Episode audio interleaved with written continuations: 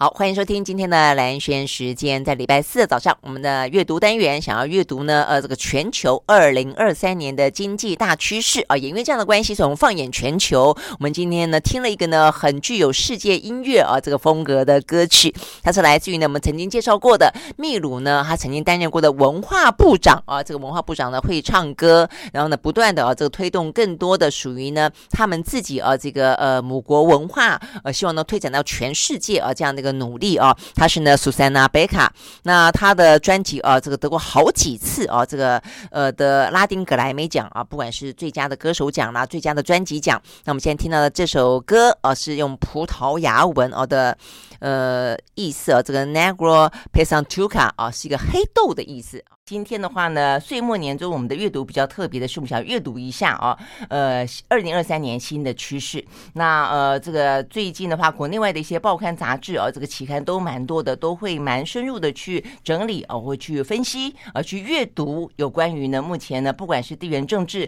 不管是美中晶片大战，不管呢是这个呃欧美的呃升级通膨，那不管是是疫情啊等等啊，然后呢去观察到底呢，透过这些阅读趋势跟数字啊，来观察分析二零二三年的呃整个全球的大趋势，尤其是经济的大趋势到底如何？好，所以呢，我们也读了不少啊这个相关的期刊，呃，选择的是一个大大家蛮熟悉的啊，那也就是《天下杂志》，他们呢也就在岁末年终的时候做了呃一期呢呃经济大预测二零二三，呃，基本上台湾的这些经济的期刊做的呃大概都有做这个类似的封面故事了啊，但是我觉得这个呃《天下杂志》做的可能不只是我们。呃，看得到的，他们还调查了啊，呃，这个国内的这些厂商啊，这些企业的 CEO，那发现呢，有八成多的人啊，这个认为呢，地缘政治的风险越来越高，呃，甚至有点让我惊讶的是，有七成的人担心呢，十年之内会开战。哦，也因此他们必须要做一些相关的部署跟相关的准备。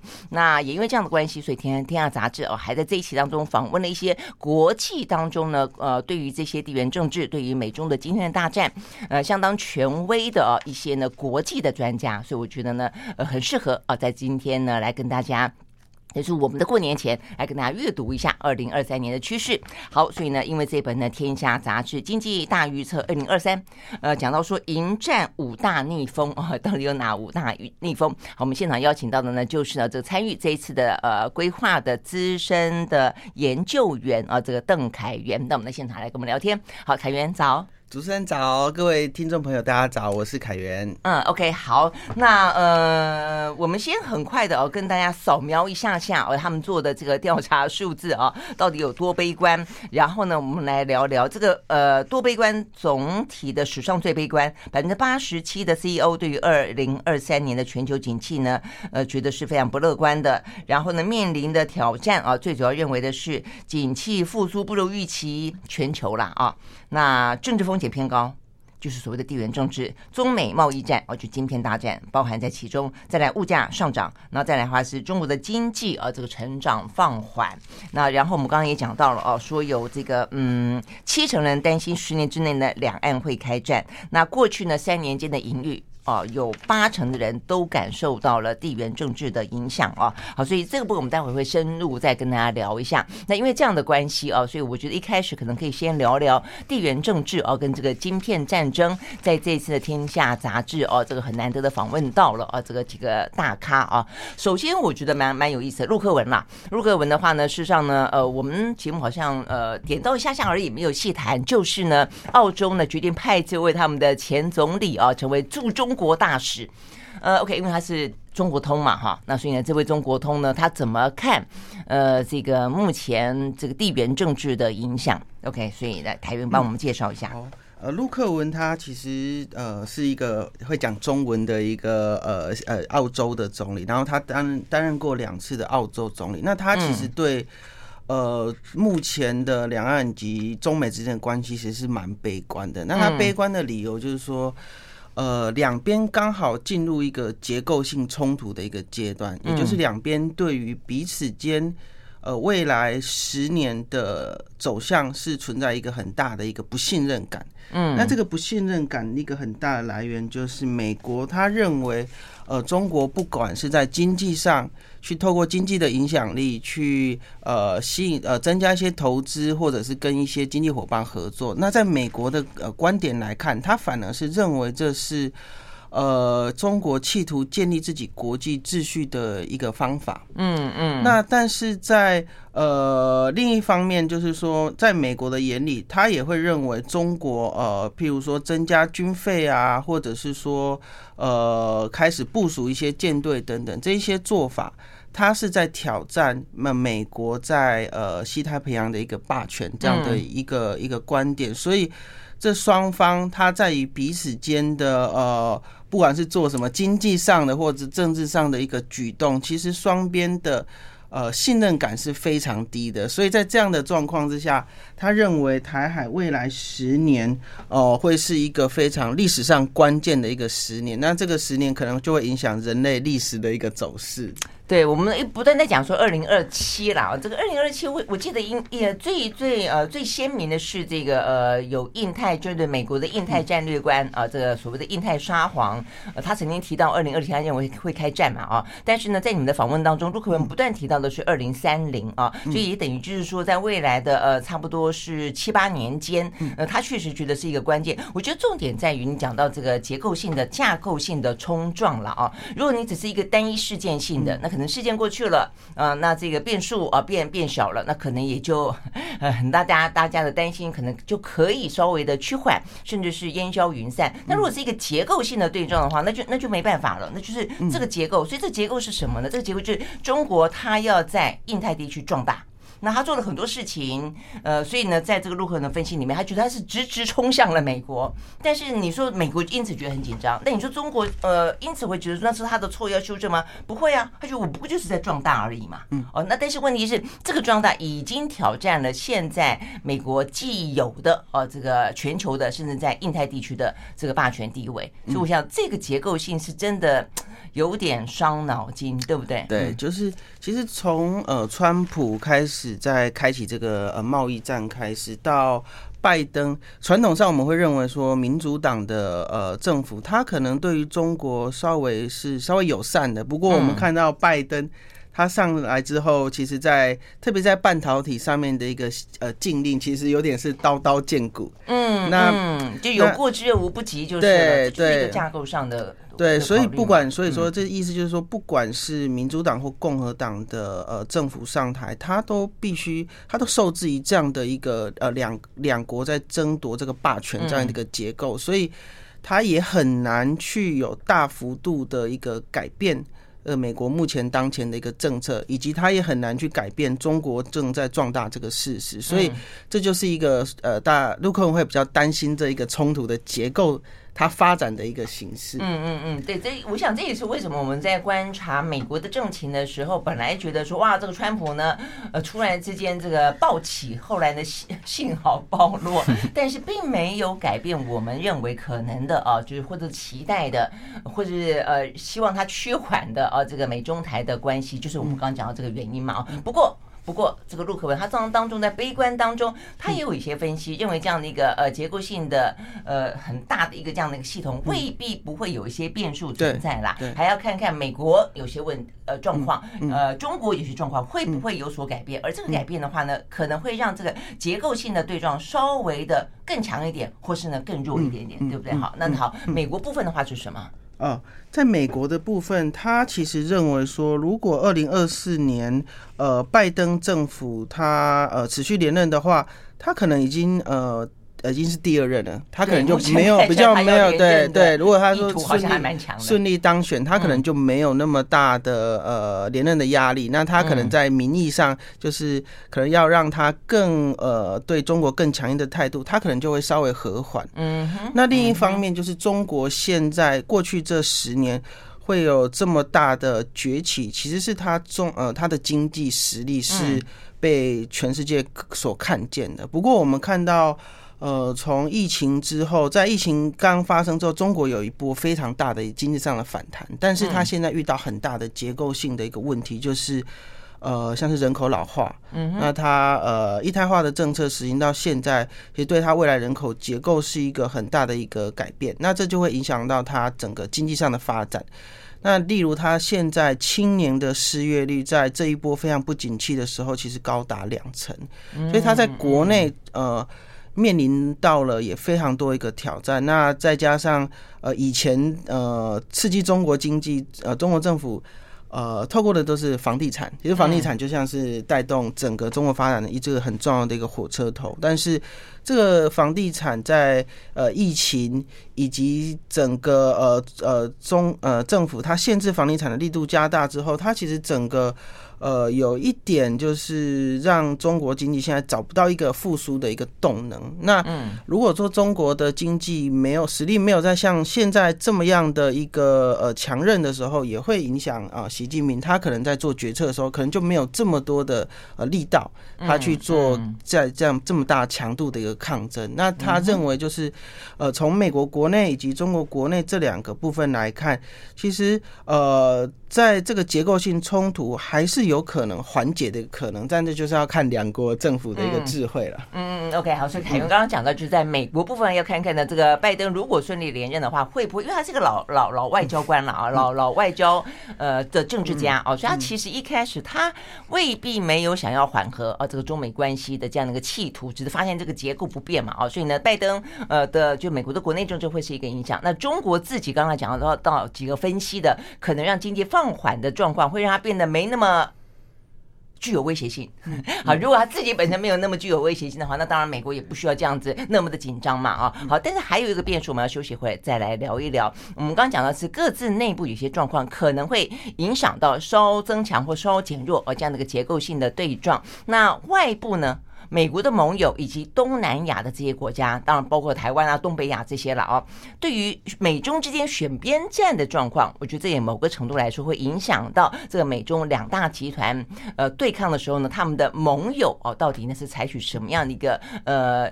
支持啦，哦，还是稍微的会有点点撤走啦，哦，这样的一个呃整个的局势啊。所以我们休息再回来继续聊。I like 103, I like radio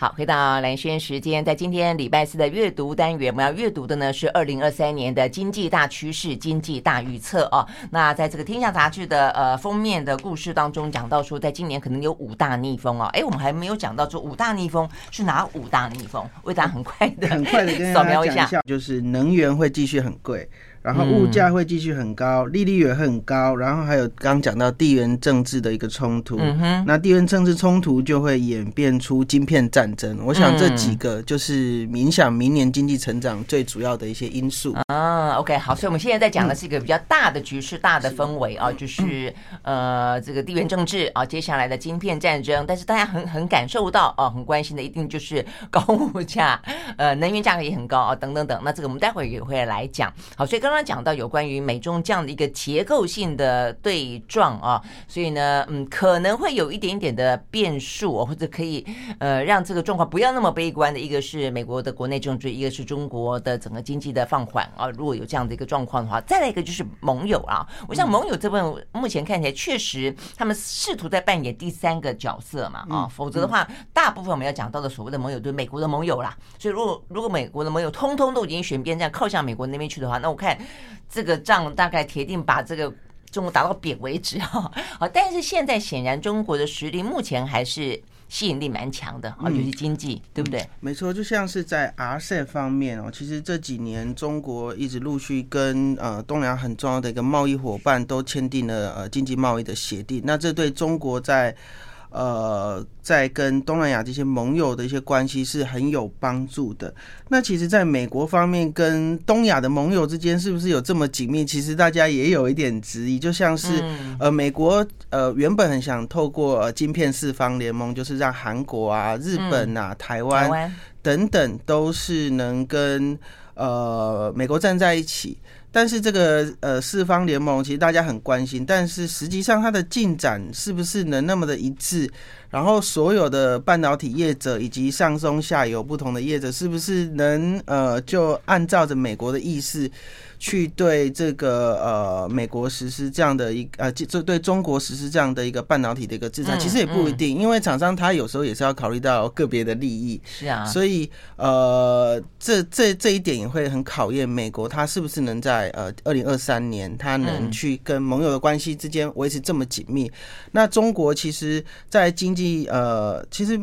呃，发展的状况虽然不不那么好，但是它明年的经济成长毕竟还是远高于全球的。那所以它对于呃，不管是目前的预测好像百分之四左右，对，其实百分之四。那全球经济成长也可能只有二，那美国的话可能不到一，所以。虽然说中国它的成长已经不没有那么快速，但是它的整个消费实力啊，或者是它呃对签订这些呃贸易协定，它所带来的一些呃呃经济上的一些利益，其实对对东南亚的盟邦还是非常有吸引力。尤其在这一波，如果说刚好又是全球不景气，嗯，就算是一点，就算是没有以前成长率那么高了，嗯、但是至少还是相对高，对、嗯、对不对？这个概念。不过美国当然也有感受到这样的危机了哦，所以你看，在去年底的时候，就我们讲到二零。二二年，呃的时候，像东协不是召开了峰会吗？呃，这个美国也是高度关注啊，这个积极参与，当然就希望能够拉拢这一些。但是你也看到，这个拉拢对于东南亚的国家，对于东协来说，毕竟他们还是跟中国地理关系近啊。尤其过去这些年，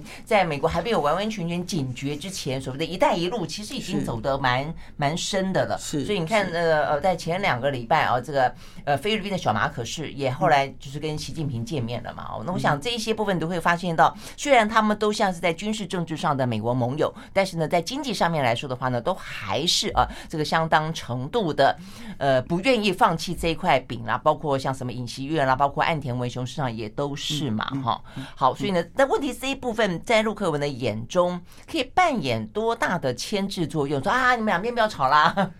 就我们好难好难做人呐，我们的我们的这个利益，我们的这个哦越来越狭越来越狭窄了，这 有有用吗？其实，在他的眼里，呃，像是二零呃去年十一月拜习会，其实是就是有举行了嘛。那这就是双方其实有有在呃，中国呃习近平在已经掌握很国内势力呃权力的时候，他其实也也试出了愿意跟美国建立一个呃可以管理冲突一个架构这样的一个方式。那他其实。认为在我们在走向对撞的这个结构的时候，呃，透过这样的一个呃可以管理冲突的一个架构，是能避免战争最好的一个做法。那他认为就是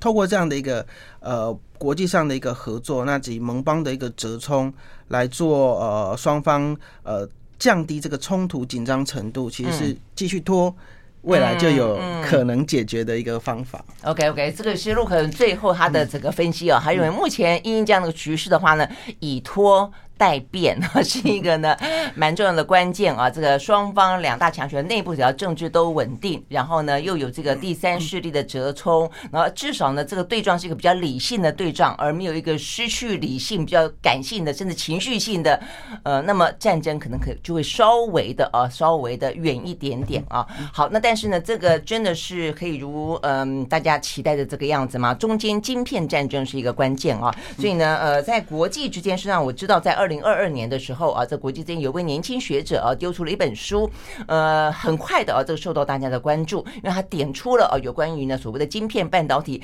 背后，除了所谓的科技的发展之外，当中的战争、军事等等的意义所在啊。他是哈佛大学的教授米勒。那这一期《天下杂志》也访问了他，所以我们休息会回来聊这一部分。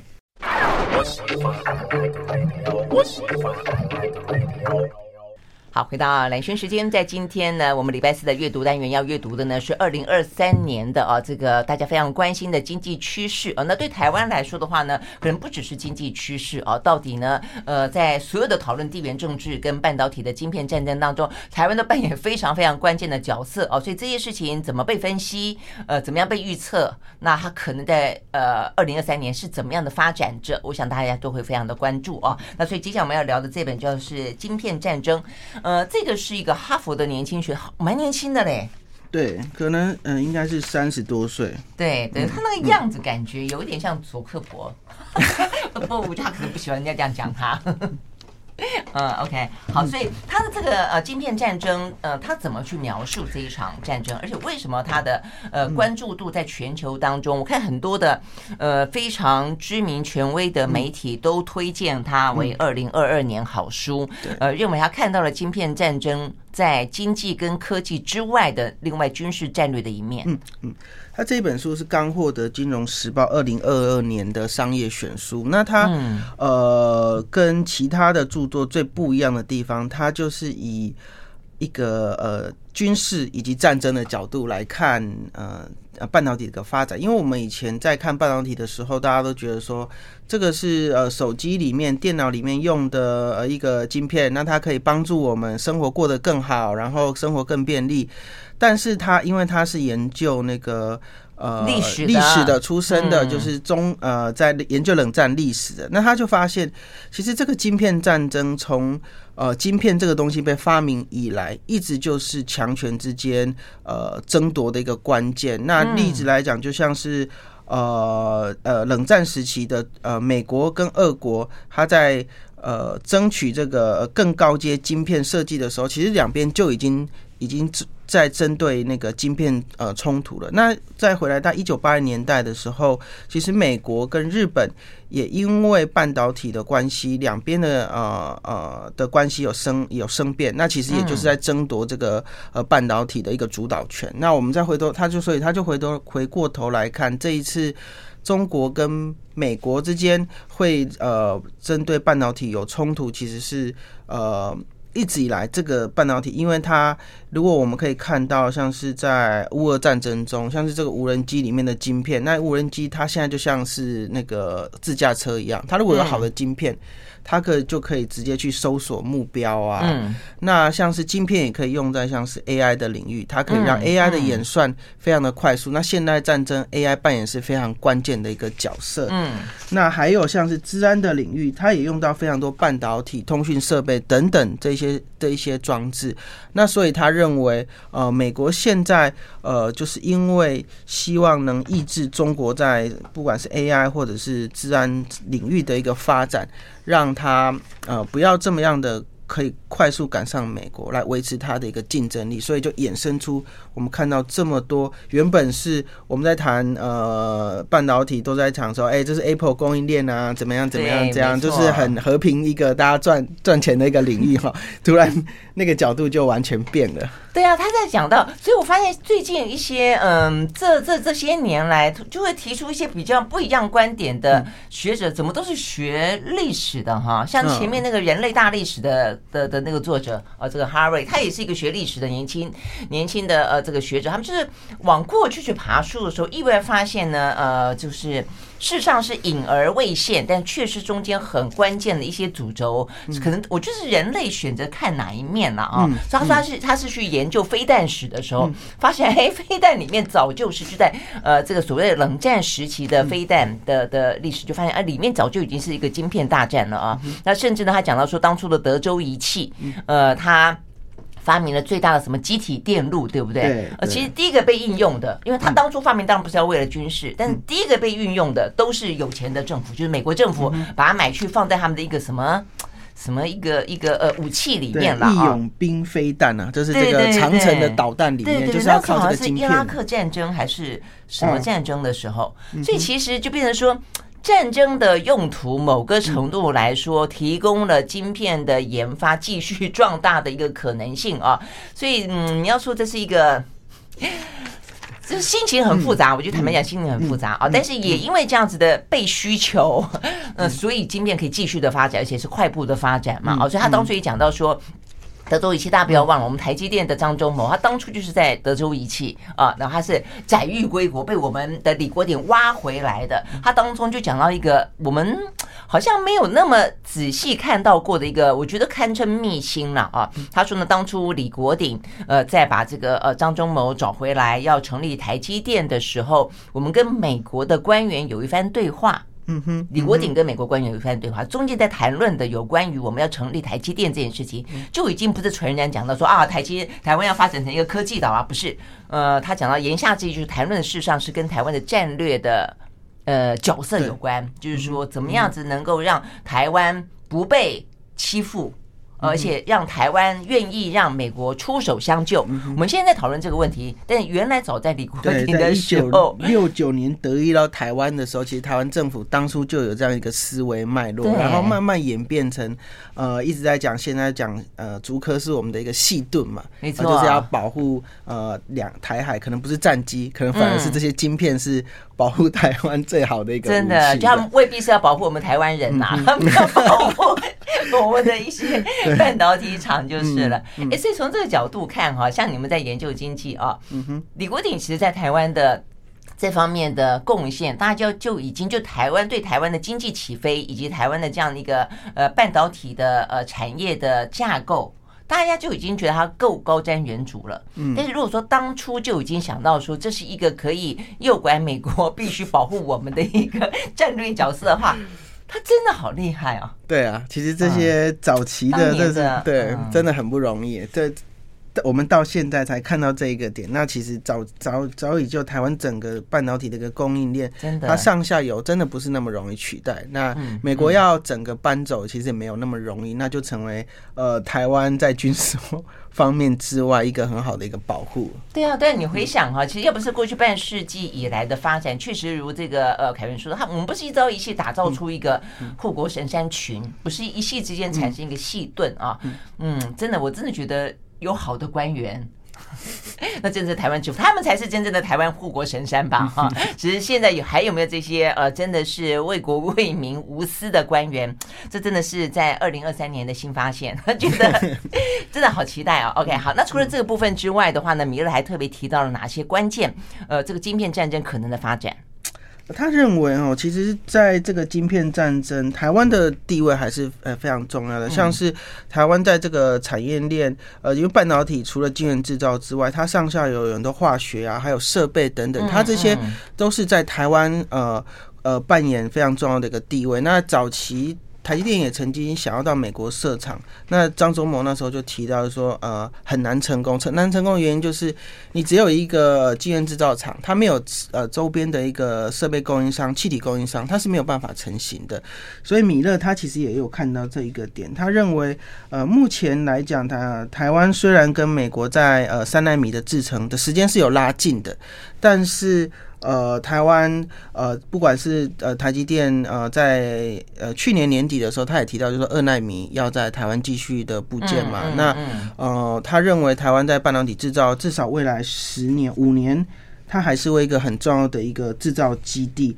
那呃，目前也看还没有看到美国政府要台湾把呃更先进的一个制程直接在美国呃落脚。嗯、那毕竟呃先进制程它要调调整到最好的良率，以及它要发挥最大的商业利益，它还是可能台湾的经验还是有很大的一个用处。不过你讲到这个，最近大家好像也也在讨论说，现在他可能要求三纳米，那我们还觉得我们保有二纳米，但会不会接下来有一天？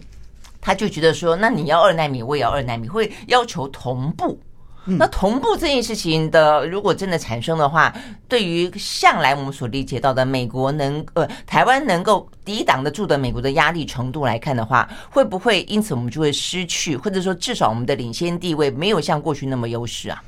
这一点也是目前产业界正在担心的一题，所以我们这次也特别问他。那因为呃，米勒其实跟呃政界跟学界也蛮多的一个接触。那他他目前的判断是，呃，目前美国他还没有这么大的一个压力，其实要让台湾跟美国同步。那这是在我们这次在访谈中有在跟他呃进一步请教的部分。OK，就他的观察，对他的观察目前是这样子，但是未来。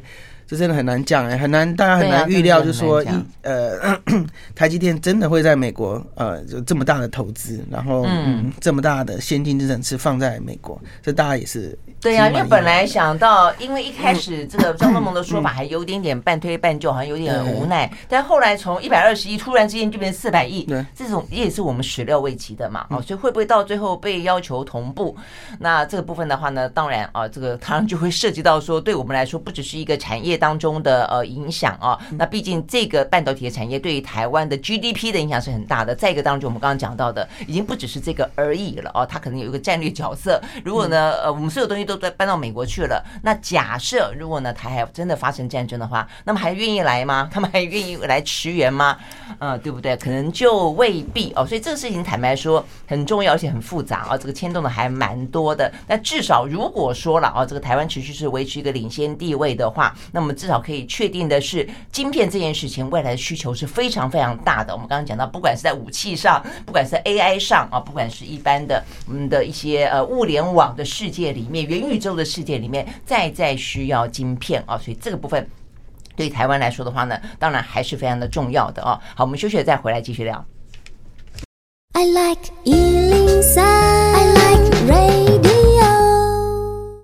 好，回到啊，兰萱时间，在今天呢，呃，我们礼拜四的阅读单元阅读的呢是二二二零二三年的整个的趋势啊。那这个趋势的话，我们刚刚也讲到了有五大逆风了啊。那这个逆风的话呢，刚才包括了我们讲到的啊，有关于呢，嗯，这个地缘战战战争啊，那包括了一些像是美中的啊这个晶片大战。那 OK，那在这边呃，在这一期的呃天下杂志当中，我看你们也访问了，因为讲到美中的科技大战，呃，有个是。Digital Times 是不是？对，这个是在半导体的产业里面还算是呃蛮具嗯，就是大家蛮具分量的一个台湾的啊一个媒体啊，这个黄清勇先生社长。他他，你们邀请他做了一篇分析哦，他蛮就是蛮蛮接地气的讲了一下有关于台湾啊，到底我们大家关心的，不管就产业的未来，还是就这个呃军事战争可能的未来，台湾的晶片面对中美夹杀之后。到底状况怎么样？在二零二三年，嗯嗯，他其实他的观点是认为说台台湾我们现在把所有的呃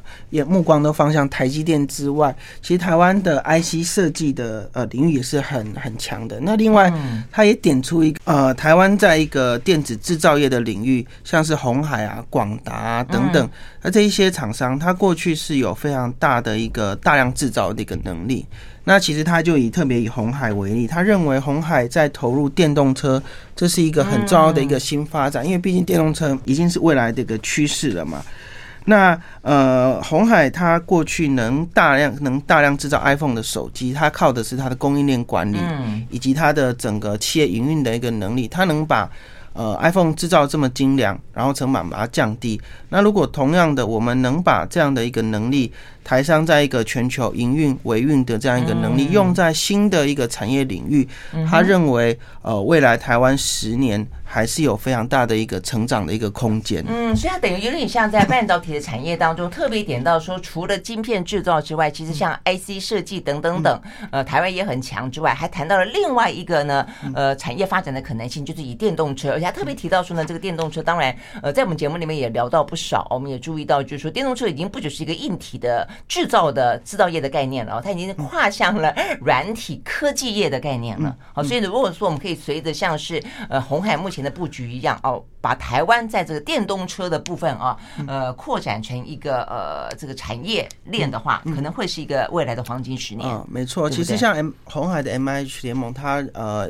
找了很多台系的一个厂商一起，呃，在不同的领域，它都有很重要的一个供应商，所以呃，它在未来整个电动车生态系的布局是很重要的。而且呃，我们看到台湾厂商其实，在东南亚现在布局也是蛮蛮蛮积极的，也大幅的呃，像是红海呃董事长。刘阳伟他之前去拜访了印度的总理莫迪嘛，那就是看好了，就是呃，印度它在电动车市场的成长是可以预期的，嗯，所以希望能在这样在当地去跟当地的制造商去合作，来看看怎么样去生产更多的一个电动车，以及呃电动车之外，其实它上面的软呃软硬体整合也是很重要的。那这些都必须跟当地的厂商去做一个配合，去做一个投资，来呃制造下一代的电动车。那他认为这个就是呃台湾有机会去争取的一个领域。嗯嗯，我觉得听起来已经不只是说呢，在半导体这部分，因为真的是美中大战，所以呢，很多我们我们台湾这方面啊，像包括我认识的一些朋友啊，呃，美方的呃。厂商都已经来明示暗示说，哎，你要分散风险啊！这个他们的禁令其实蛮明显的啊，就对中国来说的话呢，短期之间打压不会，或者一些禁止啊、一些限制、一些围堵啊，不会改变。所以呢，大家就已经纷纷的往这个 东南亚啊去布局、去分散了啊。所以呢，等于意思就不只是半导体，包括连电动车啊等等。看起来呢，这个东南亚东协成为在二零二三年一个新的，嗯，算是什么呢？呃，逐水草而居嘛，或是新的一个呃避险的新去处就是了，嗯、对不对？因为其实一套供应链现在可能就是以往就是中国是世界的工厂，然后供应呃全球的呃不管是手机啊、电动车等等，但是呃半导体可以这样子呃呃要求呃这个整个供应链大移转，那其实大家很很很担心的就是说未来如果说一样是。在不其他领域，甚至手机、电动车也同样，呃，在地缘政治冲突之下，大家必须建立多套的呃供应链的时候，必须要有应对策略。所以，其实东南亚就被认为是呃一个很好的一个新的制造基地。那它除了呃。呃，在地其实是有这样的一个基础条件，像过过去台湾台厂台湾厂商在越南已经有很多的布局嘛。那另外一个，其实大家也很看好呃东南亚市场一个，其实在地的需求也是蛮大。那这也是一个正在成长中的一个新兴市场，所以它从供应链的角度或者从市场的角度来讲，对台湾都还是一个呃好的一个机会。有点像以前的的中国的缩小版，嗯，对不对？因为以前的中国，大家看它的就又是工厂。又是市场，但现在的话，你去看呃，印尼啊、印度啊、嗯。呃，马来西亚啦、啊越南啦，好像也是虽然规模小一些，但也是市场，也是工厂，因为他们也正在崛起中嘛啊。好，但是里面他特别讲到一个台日可能会是绝配，哎，这一点我倒觉得，呃，这个点，嗯，他们认为说，当然，呃，相较起来，如果真的旗鼓相当，但是又没有呃。这个是跟中国这样的一个政治因素，然后呢，呃，对日本来说，可能跟美国哦，可能也也搭不了那么强。他觉得，哎，台日之间哦，好像颇有互补的，因为我们跟南韩是蛮有竞争关系的，对不对？这个听起来好像还蛮蛮蛮可以期待的哈。对，其实台湾跟日本的呃合作一直以来都是一持续进行的，像是半导体很多呃一些关键的原物料也是从日本来。那嗯，台积电也到了呃日本设厂嘛。那但是我们看到这样。的关系其实很难复制在南韩，我们跟南韩就是一直处于在一个很严重的竞争，嗯，比较比较大的一个竞争关系。那他认为，呃，日本他也想发展半导体，那台湾也，因为日本过去也被美国打趴过，对，那 不是像现在的中国一样，对，那他现在也希望能半导体在半导体制造上面也扮演一定的角色，嗯，那他其实国内像是 Sony 啊等等这些呃很重要的一些科技厂，他也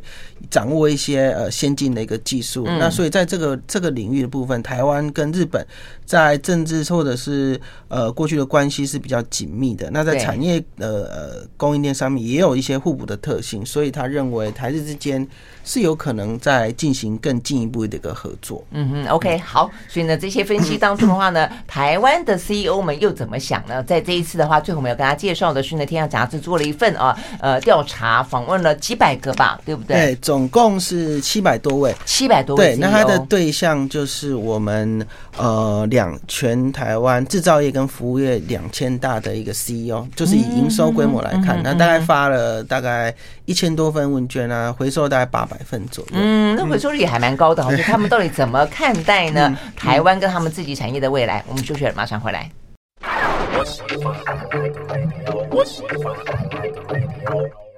好，回到蓝轩时间，继续和现场邀请到的《天下杂志》的资深研究员呢，邓呃邓凯源啊来聊天。我们最后聊这个，我们呃看到刚刚讲到这个《天下杂志》做了这份调查，这份调查的呵呵 这个标题还蛮惊悚的，史上最悲观。呃，OK，好，所以他们真的就很很很看快，近九成。对，近九成，这是我们在二二零一一年开始做这个调查之后最最一个悲观的一个一一年。那悲观的原因就是刚刚讲到，其实二零二三年整个全球的呃经济是表现的不好的。嗯，那另外就是呃地缘政治冲突一直以来就是目前是困扰整个台湾产业界最最重要的一个因素。那其实我们台台商过去也依靠中国当生产基地，其实，在经济上面，那从出口方面，其实也非常依赖中国。那但是中国在呃这疫情，当然是在。在贸易战当中，以及在这一两年疫情的表现，其实整个都非常的不好。所以，我们这一次也问了 CEO，呃，对未来，呃，就是在二零二三年他的一个看法。其实有九成的企业都看坏中国的一个景气。嗯，那所以这这对台商来讲是一个蛮大的一个警讯。那以前看坏景气，就是他们认为中国大陆自己的经济成长，其实是我们刚刚一开始有分析到什么人口的关系啦，呃，等等城乡城城乡的差距啦，疫情的关系。等等，是因为这个原因？对，就是说，呃，景气的话，就是谈到说，因为呃，在这个冲突之下，中国大陆它要在有一波新的成长，它其实有很多的受限的。那另外，以前呃，台商在中国大陆可能这几年过去几年是担心，就是说像人力成本上升啊，以及环环保法规成本上升等等。但是因为这个政局的一个不稳定，所以大家有一种。比较不安的一个呃心态，所以也代表就是美国他们也意识到，或者说美国对于中国的施压跟限制跟呃惩罚，实际上已经发挥发生效果了，就是其实蛮大的一个效果。如果我们以数字来看，在过去呃台商对大陆的投资，这是我们都知道嘛。但是其实从我们一八年开始调查，呃东南亚就已经成为台湾呃最有意愿投资的第一个大国家了。那呃，愿意投资中国的比重其实一直下降。那如果以去年来看，美国又超越中国，成为台商呃的 CEO 愿意投资的新的投资一个一个地区这样子。嗯，等于就是取美国取中国而代之，而且另外东南亚也是一个新的大家愿意去投资的地方。对，这是一个很大的改变。OK，好，所以近九成的感到悲观，对中国的经济啊，这不管是自己的原因、内部的原因，还是外部来自于中美竞争的关关系啊，悲观。但另外一个我也觉得有点点呃惊讶，我觉得对我们的政府来说哦，其实应该要有很有感觉才对，就大家竟然那么的担心十年之内两岸开战，嗯。嗯，所以对他们来说，这个状况似乎来来的呃更真实，或者对企业来说，他们至少有任何发生的可能性的时候，都必须提早应应吧。嗯，这也是一个比较负责任的企业领导人了啊。那所以我们可以理解为什么我们刚才有讲到说，往东南亚啊，往往这个东协去、南亚去，好像成为目前啊这些呃产业链当中最最新的一个 移民运动。对对，其实受到这个地缘政治的影响，我们这次也问企。企业具体上来讲有哪些影响？像是订单啊、业绩啊、交货。投资市场的改变，这个都是目前对于呃，因为这个地缘政治风险开始到影响台湾厂商的一个部分。那我想这个是政府也应该要要比较呃关心的一个领域，因为我们也问了台湾厂商对台湾自己经商环境的一个呃看法，其实大家还是担心两岸关系。嗯，大概有呃，从四成飙升到六成，对，其实六成了，已经到六成，都是担心这个两岸关系。那其次才是像是能源啊，以及缺工、人才不足。嗯，那可以看到，就是台湾台湾厂商对于整个地缘政治以及外部政治的不确定性，变成是他们经营上的一个比较大的一个隐忧。嗯嗯嗯，所以意思就是说呢，就算呢，呃，他们有在做分散风险风险的行动，但也还是担心两岸之间的。这些变数哦，对不对？成为就有六成的人认为这是一个最大的变数。但坦白讲，就算不发生战争啊，呃，这个缺电，我发现有五成的人担心。我觉得这个对政府来说也是很大的警讯，因为我们政府不断的说，呃，这个没问题嘛，对不对啊？这个尤其是二零二五非核家园的状况底下，还是不缺电，也不会涨电价。但事实上现在是涨电价了啦。啊，所以因此啊就会说，那所以那你你说的不缺电会不会也跳票了呢？嗯嗯，所以其实有五成，其实这也蛮高的，哦嗯，那比例也是从呃呃前一年的二零二一年呃增加到二零二二年的五成，从四成增加到五成，嗯，那代表说呃企业对于这个用电这个是有有蛮蛮担心的。那其实现在企业界也很担心台湾绿电不足影响竞争力这一个的事情，嗯，对，所以呃现在大家都都抢着买绿电嘛，嗯，那所以这个对抢不过抢不过。抢不过 台积电。对，所以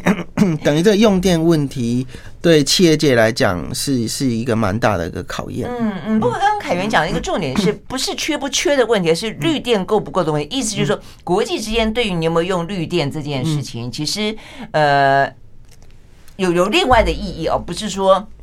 电力啊，这个的量的问题，而是你品质的问题，而是 E E S G 的问题。对，因为像苹果的话，它就要求供应链必须，呃，它已经宣布近零碳排了嘛。近零碳排的话，就是要求它的供应商要使用很多的一个绿电。那绿电变成一个是呃产业竞争力这个很关键的因素。那如果说呃，没有办法取得这么多绿电的话，不管是未来增加的一个碳的一个成本，或者是在供应商，如果说其他的供应商他可以在其他生产地区取得便宜又大量的绿电的话，那这个也会成为经商呃的一个呃一个方面的一个竞争。哦，你说你担心万一出走？嗯